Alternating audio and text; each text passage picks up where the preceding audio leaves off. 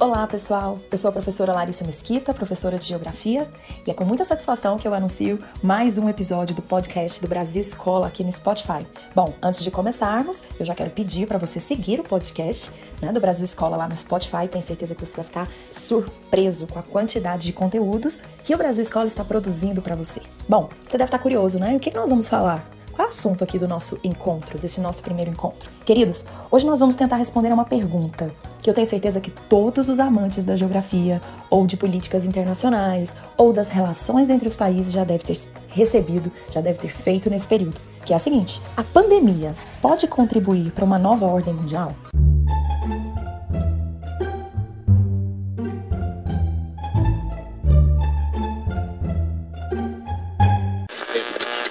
Vamos bater um papo sobre isso então? Bora lá. É que estamos vivendo uma pandemia, ok. Todos nós sabemos disso. Mas certamente ninguém dessa geração imaginou algo assim, né? Acredito que você nunca imaginou viver um período tão inusitado. Períodos que a gente só conhecia por estudarmos na história. As perguntas são inúmeras, as incertezas e angústias idem, né?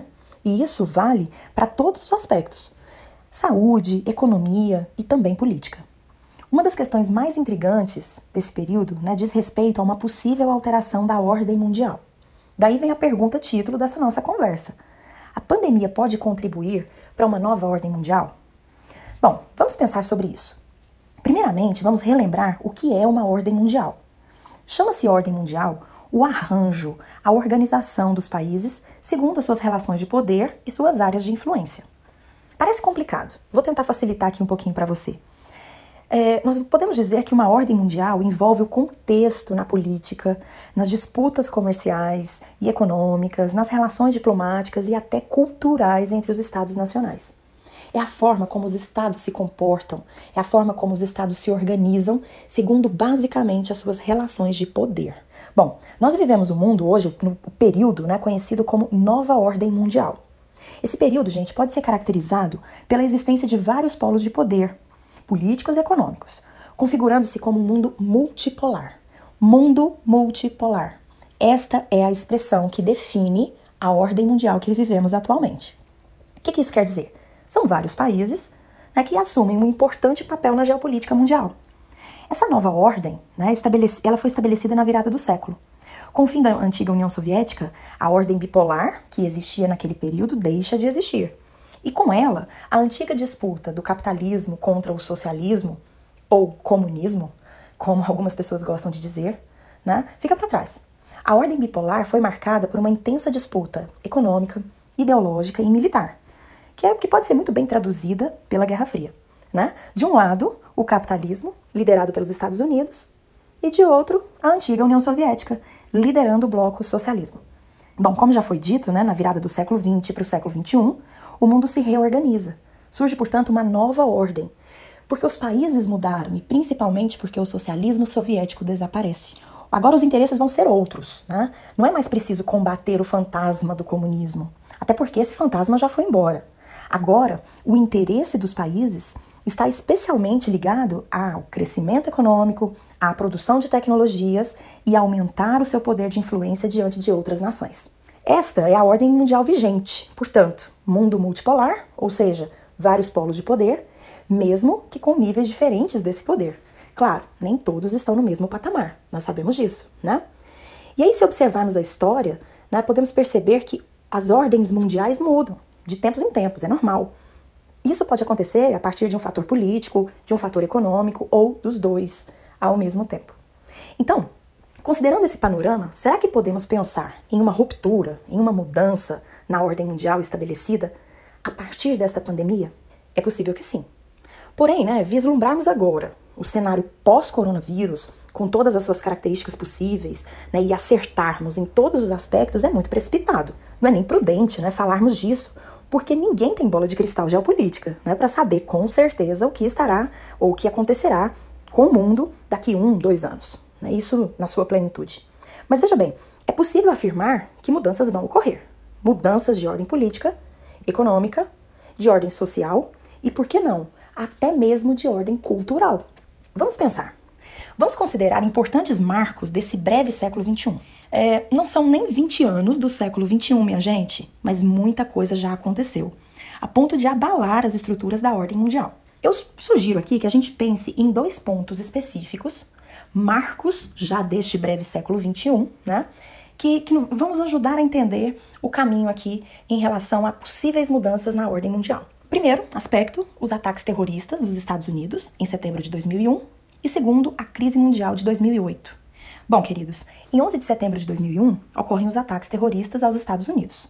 E o mundo assistiu atônito ao horror provocado por um grupo terrorista fundamentalista islâmico na maior potência econômica, política e militar do planeta. 11 de setembro de 2001. Uma terça-feira que vai marcar a história da humanidade. A maior potência do planeta é alvejada pelo terror. World Trade Center, Nova York. No mais importante centro financeiro do mundo, uma torre queima depois de ser atingida por um avião. Enquanto o incêndio avança no arranha-céu, um segundo avião é jogado contra a torre vizinha. Outro avião nós vimos nascer a guerra contra o terror, a política externa anunciada e desenvolvida pelo então presidente dos Estados Unidos, o George W. Bush. Quem não se recorda já estudou isso com toda certeza. A forma de viajar mudou. Políticas de monitoramento foram implantadas, né? Monitoramento de pessoas. Nós vimos intervenções militares em diversas nações. Lideranças políticas foram substituídas.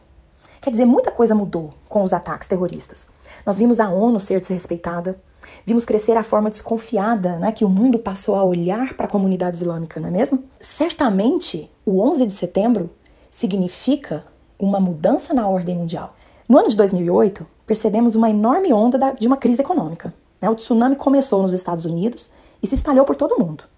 O mundo globalizado, o mundo da interdependência econômica, né? a economia que funciona 24 horas por dia, correndo pelas vias digitais que interligam as bolsas de valores, foi totalmente abalada. As grandes economias foram as mais afetadas.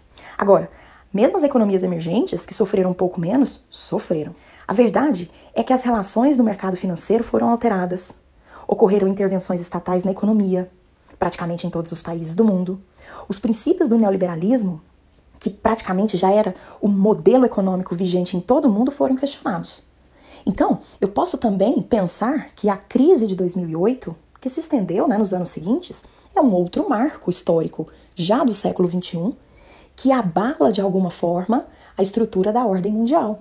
Tá vendo como isso acontece sempre? Bom, mas aí você deve estar se perguntando: o que, que o terrorismo nos Estados Unidos e a crise econômica de 2008 né, tem a ver com a ordem mundial ou com o que quer que vá acontecer no mundo após essa pandemia?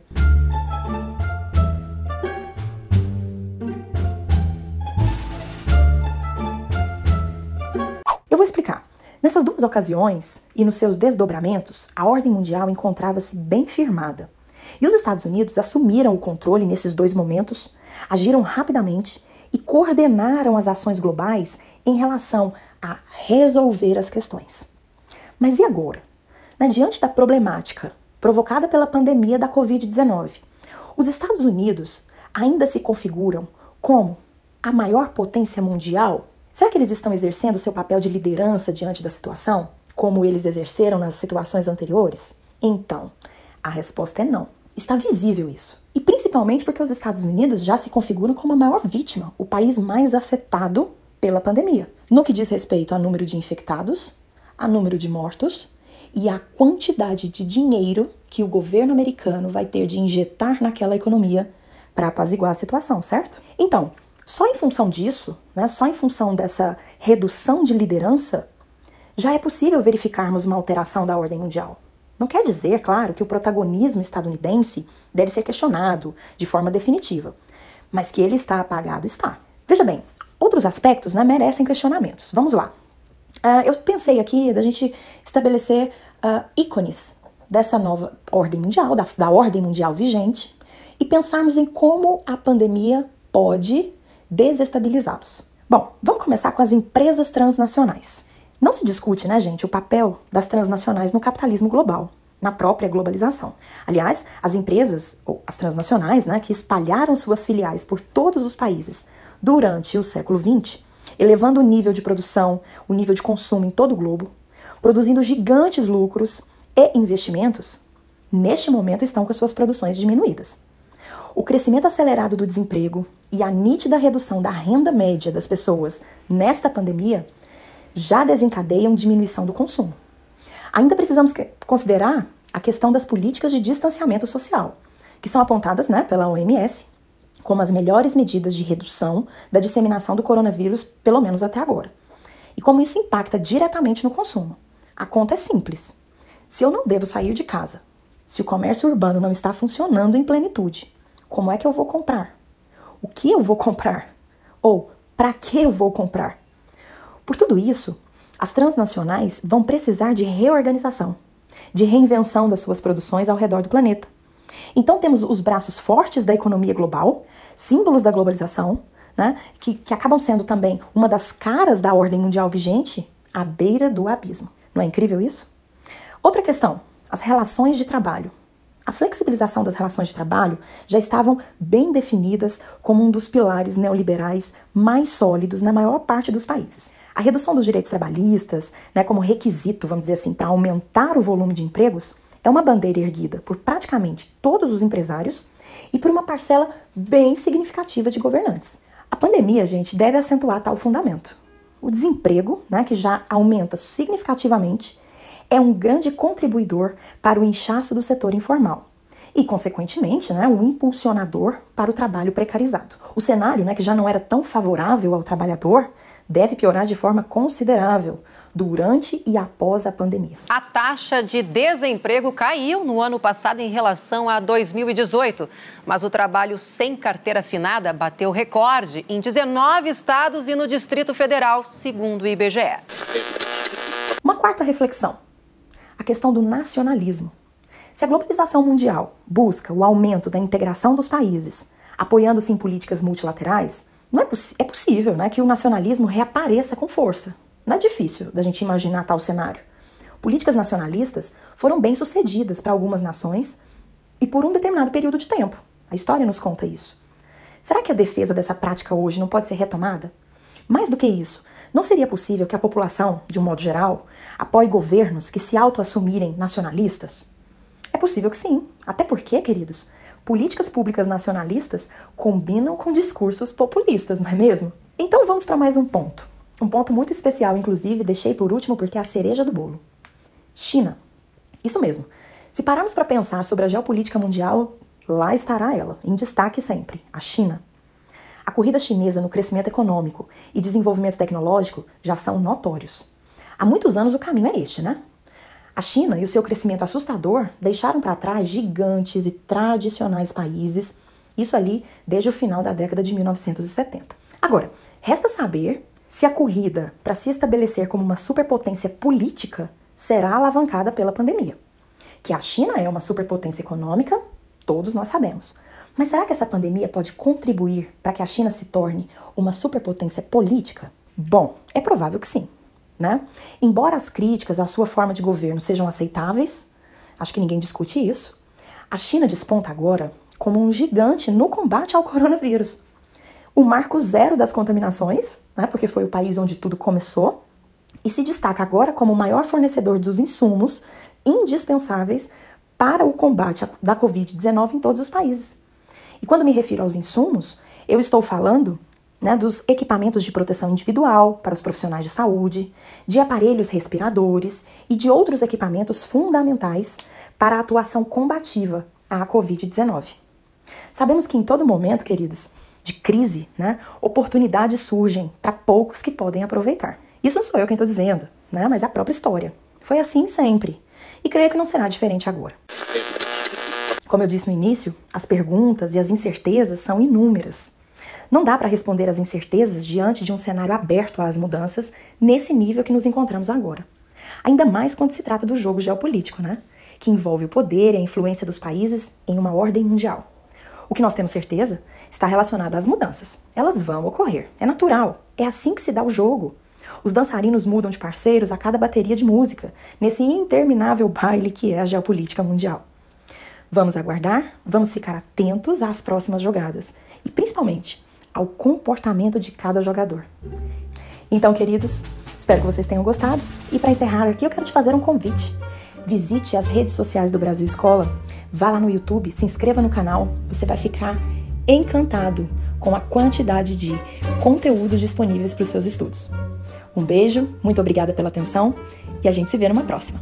Tchau, tchau.